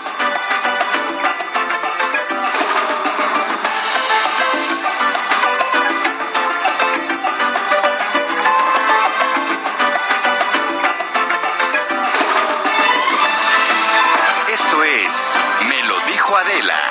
Regresamos. Continúa escuchando Me lo dijo Adela con Adela Micha. Regresamos después de un corte. Continuamos en Me lo dijo Adela. Bueno, y ya estamos eh, de regreso. Este, ya les dije que venía Ariadna Tapia, o le vamos a decir Ari, es angelóloga, es coach de vida, pero aparte vamos a hablar hoy pues de cinco pasos para lograr los propósitos de Año Nuevo. Es que mira, Ari, el problema es que la gente se equivoca y piensa que son deseos. Así Luego es. dicen, son mis deseos de Año Nuevo Sí, sí, y no, pues, no, pues no son deseos, brother. Tienen que ser propósitos y tienes que trabajarlos. Sí, justo acabas de decir algo vital. Estoy feliz de estar con ustedes. Primero que nada, Gracias, muy Ari, feliz. por venir. Gracias. Fíjense nada más, yo, yo sí hago una diferencia muy grande entre las 12 uvas, que son las 12 campanadas, y los propósitos. Las 12 campanadas es solamente comerte las uvas y celebrar que está pasando este conteo eh, en el cual vamos a entrar un nuevo año, pero no tiene que ver con los propósitos, porque la gente se confunde y dice, yo voy a trabajar con 12 propósitos. No. Yo siempre les aconsejo, si quieren estar, hacer tres propósitos, cinco propósitos, está perfecto, pero ¿cómo los vamos a llevar a cabo? ¿Eh? Primero que nada, vamos a ser brutalmente honestos y vamos a decir, ¿qué de esto que voy a pedir? Ya lo he pedido anteriormente. Sí, y no, hecho. y, y me vale. O sea, No, igual hay Claro. que irse con un propósito, ¿no? Pero decir, este sí lo cumplo. Y póngansela fácil, ya también, porque luego nada más ahí andamos echándonos en cara que cosas. voy a ahorrar, voy a dejar de tomar alcohol, voy a bajar de peso, voy a tal, tal, Y tal. sean realistas, ¿no? Uno o dos propósitos, pero muy claros. Entonces, ya que establezco qué no hice y que voy a volver a pedir, sería bueno también por qué no lo hice, para qué, qué fue lo que me conté, me platiqué o sucedió durante el año realmente. ya esta que- lo que Desidia, etcétera. Luego nos mentimos mucho nosotros, o sea, nos vemos la cara de idiotas. Sí. ¿No? La verdad. Sí, ahorita no, no tengo tiempo, pero sí tenemos tiempo para otras cosas, ¿no? Pero no para lo verdaderamente trascendental, porque hay muchos recursos de autosabotaje en el medio. O pones un propósito que sabes que no va a pasar. Exacto. Exactamente. pero te haces güey. Así es. Entonces, bueno, eso es lo primero. Y justo viene el segundo punto, establecer metas claras, ¿no? ¿Qué realmente quiero hacer? ¿Qué realmente quiero hacer? Tercer punto, ponerme tiempos. ¿En cuánto tiempo? No es libre, ¿no? De que, ah, pues tengo 12 meses, ¿no? Sino que así como... Estamos en noviembre ya. Pisándole, ¿no? mis propósitos. Es como decir, ya pasaron tres meses, o sea, tener como una planeación, que sería el tercero, como tener cierta estructura, aunque va a haber algunas, algunas variantes que no vamos a poder medir, pero por ejemplo, ya que clarifico, establezco mis metas, establezco un plan de acción, le pongo tiempo, cada tres meses, como si estuviéramos en una empresa que nos pide resultados, un corte de caja. Exacto, como un corte de caja, pero estamos en el corte de caja de la vida, que es la empresa más importante. ¿Sí? Entonces, y además ahorita que tanta gente se ha ido y demás, pues cobra mucha mayor relevancia vivir con intensidad, con claridad, haciendo lo que quieres, dejar los miedos atrás y aventurarte a hacer algo distinto, porque si está en tu corazón es porque es parte de tu esencia y de verdad hay algo que quieres realizar desde tu corazón. Todo lo demás, que si los miedos, que si la situación externa y demás, pues son hasta cierto punto pretextos que nos ponemos para no dar ese paso y para no avanzar. Eso que mencionas, el otro día estaba leyendo a un amigo en, en Twitter y decía, ¿no? Él tiene un despacho, decía que como nunca este año hay gente que le ha renunciado porque su trabajo ya no los hace felices y quieren intentar hacer otras cosas. No se van porque ya tengan otro trabajo, no se van porque tengan la vida resuelta, se van porque ya no pueden y quieren hacer algo más. ¿No saben qué? Solo no lo que están haciendo. Así es, eso me encanta, porque expandimos nuestras alas y nos, atreve, nos atrevemos a salir de la zona de confort. Una vez que salimos de la zona de confort, entramos a la zona del descubrimiento y ahí en la zona del descubrimiento encontramos una versión de nosotros que no se conoce todavía y que tiene talentos, recursos y herramientas que no hemos probado todavía porque no habíamos salido de donde estábamos. Entonces, ya después de que establezco este seguimiento, por decirlo de alguna manera, o estos resultados parciales que voy a ir midiendo, lo que voy a hacer entonces como quinto paso sería como darme cuenta de que todo esto ha sido un logro. Entonces lo voy a sentir y lo voy a compartir. Por ejemplo, lo que comentabas, Jimmy, del bajo, de bajar de peso, ¿no? Les no, por favor, no, no, no, Va a estar vacía la silla, va a estar vacía la silla. Es un ejemplo, pero por ejemplo... Es el más básico. Les comparto, amigos, que hoy eh, empecé con mi... Con, bueno, tengo seis kilos abajo, ocho, o, o por fin estoy en el aeropuerto porque me voy a estudiar esa maestría no dejé mi trabajo o eh, hasta celebrar una separación de pareja, ¿por qué no? Si esa separación te mantiene... Te hace feliz. Sí, sí, si te mantiene en un lugar que no te hace feliz, pues compartirlo, compartirlo con los demás. Y hay una parte que tiene que ver más con la espiritualidad, que es también hacerse apoyar de nuestros ángeles. Los ángeles existen, cada uno de nosotros tenemos un ángel y ellos están como socios de nuestra vida también para que podamos alcanzar nuestro más alto destino. O sea, ¿y como uno trae siempre al ángel? Sí. ¿Cómo funciona eso? Yo quiero que me expliques, un, la verdad no lo entiendo. Claro que sí, Maca. Mira, eh, lo que pasa es que los ángeles son seres de luz que son espirituales más que religiosos. Obviamente los conocemos a través de las religiones, pero son energía. Son una energía de luz, una energía creadora que nos ayuda a manifestarnos. En el concepto que cada quien tenga de Dios, que es el arquitecto del universo, el gran sol central, el uno todo, el Padre, Dios Padre Madre, como lo quieran llamar. Establece un campo energético que son los ángeles, que son parte de la conciencia de Dios como cada quien lo conceptualice. Y estos seres nos acompañan a lo largo de la vida y se manifiestan a través de, secuencias numéricas, a través de causalidades como esta entrevista, quien esté viendo la entrevista y diga, oye, como que yo he sentido a mi ángel, ¿no? Eh, es, esta es una confirmación de que los ángeles les están hablando y ellos nos acompañan en nuestra misión de vida porque ellos quieren sobre todo que entendamos que nosotros venimos a alcanzar nuestros sueños. Esta creación de un mundo eh, basado en tristezas y demás, es una programación que nosotros estamos generando día con día. Por supuesto que las cosas han sido difíciles. Es, difícil salir de ese tren de pensamiento ahorita. Y las cosas han sido muy duras, desde el 2020, 2021, 2022 lo que se viene. Pero el punto es, primero, ¿qué vamos a hacer nosotros para empezar a generar esos cambios desde dentro? Nada va a cambiar allá afuera, necesita cambiar desde dentro primero. Me están preguntando aquí, Ari, este, para la angelóloga, ¿qué es un angelólogo? Qué hacen y desde cuándo te dedicas a esto. ¿Y por qué decidiste, este, decidir, pues, decidiste dedicarte a ser angelólogo? Muchísimas gracias. Bueno, primero que nada, la angelología eh, estudia el tema de los ángeles, o sea, logos es estudio ángel, ángeles, o sea, el estudio de los ángeles. Pero además de estudiar a los ángeles, contacto con ellos desde 1995. El 7 de diciembre de 1995 cumplí 25 años, 26 años de mi primer contacto con los ángeles. Al principio, pues yo también me quedé de a seis porque la verdad es que pues yo pensaba que los ángeles eran figuritas nada más que estaban en las iglesias, ¿no? Sí, claro. Pero cuando vivo esta experiencia siendo tan joven y de pronto me doy cuenta de que viene un ángel, un ser de luz, me transmite ideas y cosas así, dije, wow, ¿esto qué es? Seguí estudiando a los ángeles, seguí meditando, seguí desarrollando técnicas para, para conectar con mi ángel y entonces tengo 26 años ya en este, en este rubro.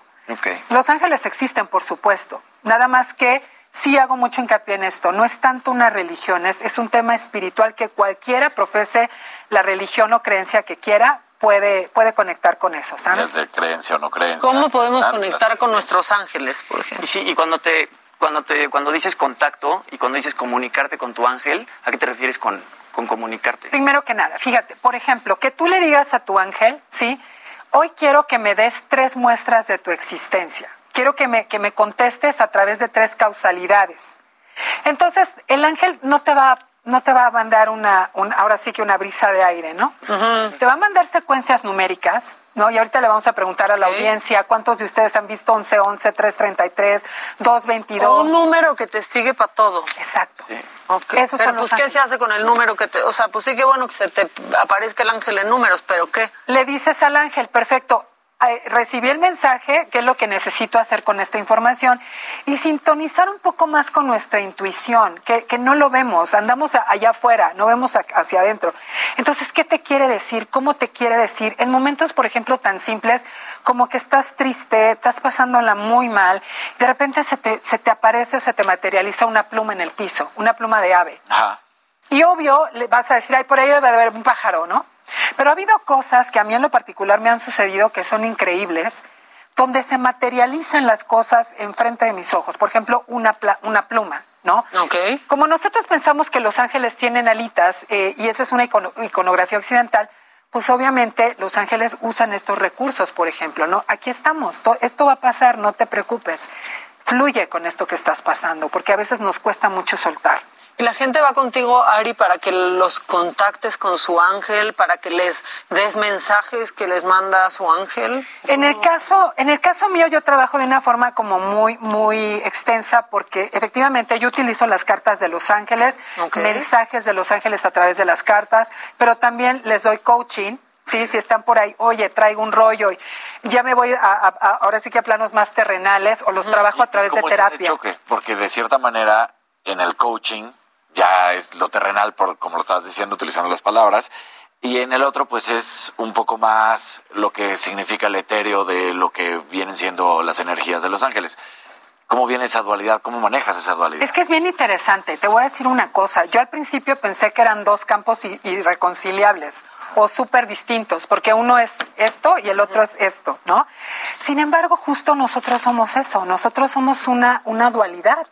Somos lo material, pero también somos lo espiritual. Entonces, en mi, en mi caso, por ejemplo, que llevo tantos años trabajando, es como decir, a ver, primero nos hacemos cargo desde la materia de lo que estamos generando y creando, de acuerdo a nuestras creencias, condicionamientos mentales, repetición de patrones, programas, introyectos, y después, entonces ya nos vamos al otro lado a pedirle a tu ángel. ¿Por qué? Porque yo cuando empecé en esto la angelología, que empecé hace 26 años, yo escuchaba algunas angelólogas que decían, es que pon todo en manos de los ángeles y todo se solucionará. Y a mí Y me pues hacía no. mucho ruido. No, Es que ahí es cuando ya uno deja de creer en cosas. Claro, obviamente no. Nosotros necesitamos hacer un trabajo interno. Si nosotros tenemos un chip de carencia, un chip de no te mereces, un chip de te cuesta mucho trabajo ganar el dinero, por más que venga un ángel con su trompeta o, o se te manifieste en una meditación y te diga que ahí te va la lana, ¿no? Claro. Pues tú vas a tener esos recursos de, de autosabotaje y vas a decir, no, no me lo merezco. Obviamente inconscientes, no son conscientes. Todos queremos que nos vaya bien conscientemente. Aquí ponen en YouTube, hace dos semanas salí llorando de mi trabajo y en ese momento muchísimos pájaros volaron arriba de mí. Y ese mensaje me colmó. Cada semana estoy en ese lugar y nunca me había pasado. Así es, totalmente. Y bueno, si me permite sacarle una carta a la persona, que nos habla, justo... Ruggiero, Adriana Ruggiero. Te están hablando de frutos que, que vienen en camino, no te preocupes, vienen frutos en camino, ¿ok? Pero también los ángeles nos están diciendo que necesita y requiere vender su trabajo, ¿ok? O sea, hacerse notar más en el plano. No tengas miedo de mostrarte como tú eres. Si tú sientes que en algún punto no te están valorando, es porque también necesitas hacerte valer a través de tu energía, pedir lo que mereces y sobre todo vienen cosas que se están gestando. A ver, que saquen, saquen a ver, venga, ustedes venga, una venga. carta. Mira, mira, Ahorita yo también, a ver. Sí, ¿Ya se van a balconear? Pues sí. A ver, la que tú quieras, en energía. Si quieres así, además trae toda la luz de Gabriel, ya les dije cuáles son sus ángeles. Es una luz, ahora sí que traes un brillo. Traigo un brillo. Ya les dije, ya les dije. A ver. Ya tampoco la hagas de emoción. Ella me pidió que así lo hiciera. Ándale, los viajes. Cuando sale Raido, que también es otro tipo de lectura a través de, de la que hablan los ángeles, estas son runas. Raido nos está hablando del viaje, nos está hablando del viaje interior y nos está hablando de viajes, nos está hablando de que va a ser un año. Te van a mandar a volar. De saltos cuánticos, cambios muy positivos, pero mira, ya viste, este cuate va con todo. Sí, sí, es un guerrero. Toda la seguridad, con tú toda la seguridad, ¿ok? Y seguramente también te vas de viaje. Ah, muy pronto, el año que entra, así que dale con eso. Maravilloso. A ver, Vamos, Después de mis a ver, a ver. vacaciones. Pero que le hagas así, porque sientes la-. Siente la energía. Aquí está. Vamos a ver. Ok, fíjate nada, nada, nada más. Sohuelu, el sol. Tú estás venciendo o estás en un proceso para vencer situaciones de oscuridad en tu vida, a lo mejor tristes, a lo mejor. Yo no digo malas. Te ¿eh? estamos diciendo, yo lo digo mal. decimos y no nos No, es un caso. angelote, velo nada más. No, no, no. Pero digo, situaciones como pruebas, ¿sabes? Pruebas oscuras, por ahí como, como situaciones de, de, de cosas o, de, o cosas de las que te tienes que desapegar. Si tú te das cuenta, Yo creo que nos estaba espiando. Exacto. Mira, aquí está la serpiente y aquí estás tú representado con la luz, como de, a ver, o sea, yo venzo esta oscuridad. Date quieta que yo aquí te controlo, ¿ok? Tienes toda la luz, confía, confía, ¿ok? A ver, Maquita, a ver, vamos. A ver, Vamos a moverlas, vamos a mover, a ver. Vamos a moverla. A ver. A ver. A ver. Ándale, nada más. Feu. Feu nos está hablando de, de dinero, nos está hablando Muy de bien. Nos está ¿De que va a hablando haber de que va a de que faltar? va a haber, A de ver, que, de que vienen proyectos que traen dinero, pero proyectos que tienen que ver con la familia. ¿Sí? Aquí tiene que ver con las asociaciones, con la familia. Si, por ejemplo, traes por ahí alguna situación de, de, de algo que se tenga que sanar con alguna figura importante en tu vida, como papá o mamá, entonces hay que sanarlo para que puedas accesar a toda la riqueza que, que tiene para ti eh, el universo. Pero esta riqueza es compartida con tu familia, ¿sí? Ah. Con tus hermanos, con, con es, es como algo de familia, ¿sabes? Algo que viene como bendiciones. Ah, mientras no sea una herencia. ¿no? Con la pareja también. Con la pareja. más. Pero te voy a decir algo, esto tiene que ver más con la sangre, con, con Ah, los hermanos. Ok.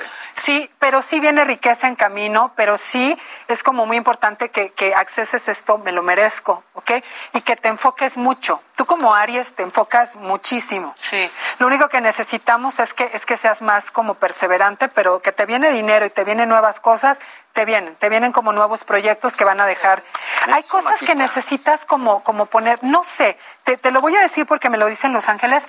Eh, es importante que ¿Ahorita escribas un este libro. momento? Sí. ¿Están hablando? A ver. Hay que escribir un libro, eh, hay que hacer uso como de... Me están enviando este mensaje para ti, que escribas un libro que, que puede ser de frases cortas, como... No es un libro así como los que conocemos, sino que sea como muy pragmático, como de tips, como de cosas, de ideas cortas. Eso, eso como que me lo pasan mucho Los Ángeles en este momento para ti. Porque, porque me dicen Los Ángeles que tienes una mente muy clara. Ajá. Eres, eres como muy, muy clara, como pum. Eso le puede ayudar a más gente a encontrar esa claridad que no tiene. No, ahora sí ya me dio un poco de mal viaje. Justo en mis propósitos de este año, en mis notas, había puesto un libro de frases. ¿Qué es eso? Te lo juro. Lo voy a buscar ahorita. Lo voy a No te buscar creo, ahorita. Maca. No, lo voy a buscar. Se lo están mandando de allá arriba. Ok, si hay Mira, ya editorial musiquita de- escuchando, por favor. A ver, nosotros qué tenemos que hacer.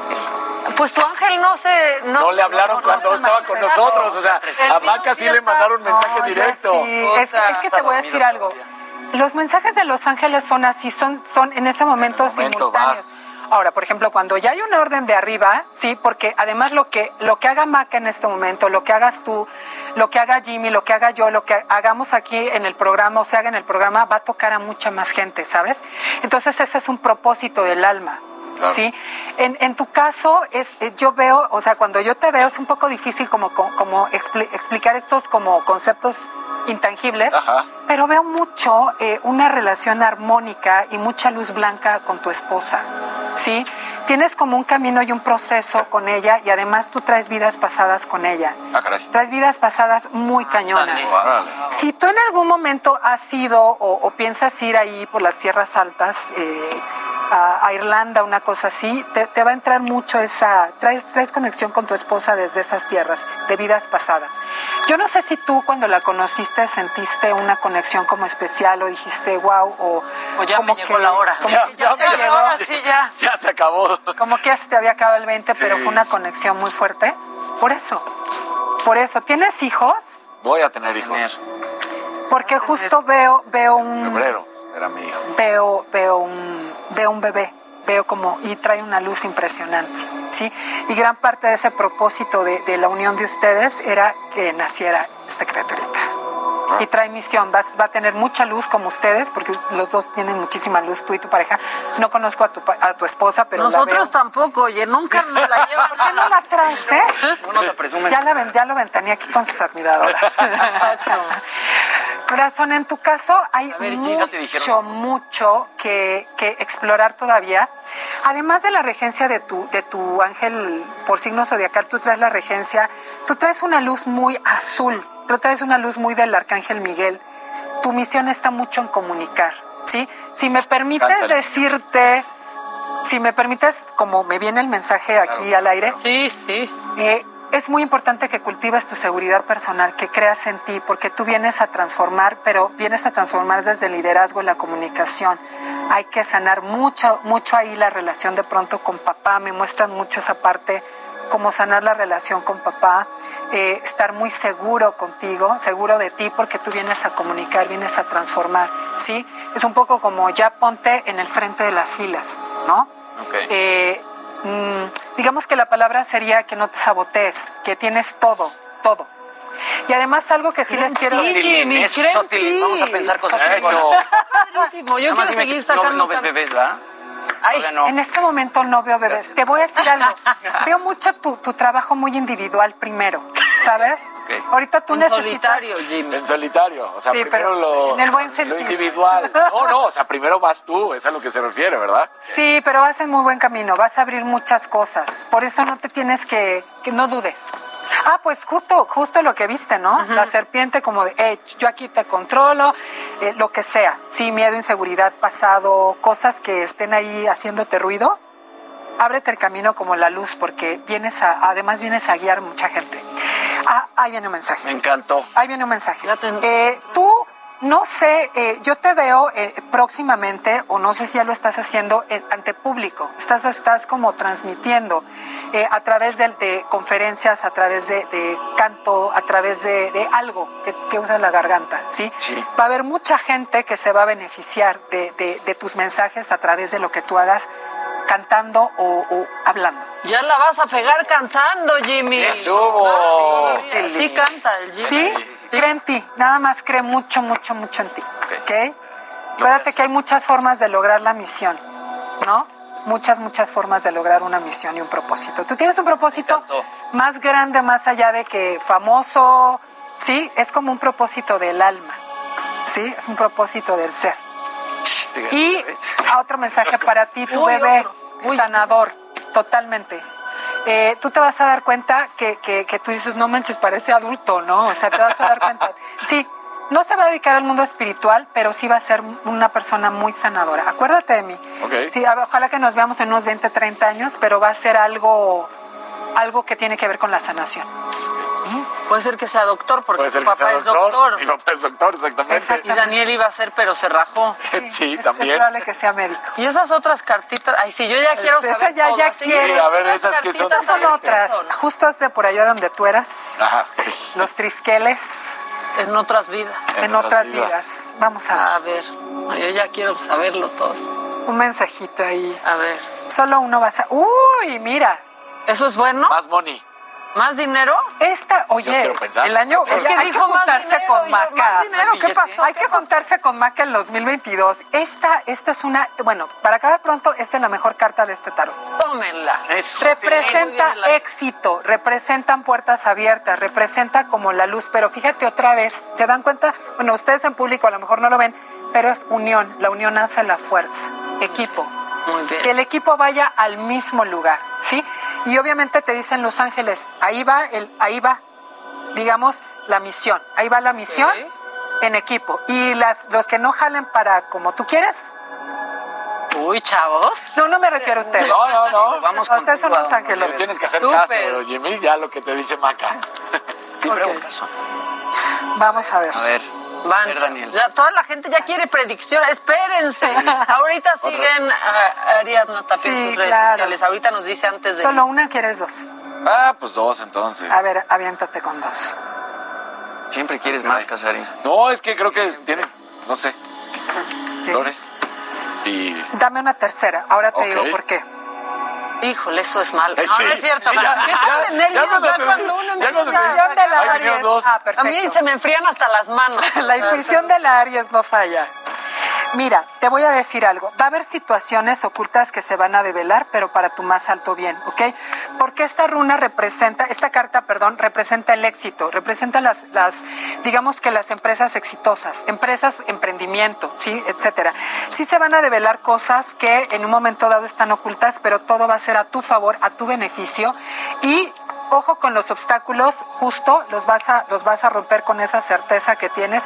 Utiliza tu luz, la presencia del divino arcángel Gabriel en tu vida para que te dé toda esa visión. El divino arcángel Gabriel es muy intuitivo. ¿Sí?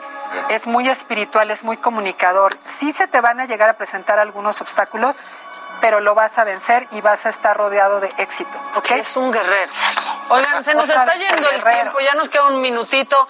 Ari Tapia, ¿dónde te pueden seguir todos los que nos están viendo y escuchando? Muchas gracias. Estoy en Instagram como arroba Ariadna Tapia OK, en Facebook como Ariadna Tapia Angelóloga. Y si a alguien le- les interesa una consulta, al WhatsApp 5580 31 91 84 5580 31 91 84 y vamos a hacer ya una certificación en angelología y desarrollo humano el 2022 y pues agradecerles estoy Ya todos te vamos a mandar un WhatsApp Todos, ahorita. exacto. Oigan, se nos va el tiempo. Gracias por un gran feliz, un gran 2021 y esperamos un muy feliz 2022 para todos. Que tengan un gran inicio de año. Nosotros nos vemos y escuchamos el Esto fue Me lo dijo Adela con Adela Micha por Heraldo Radio.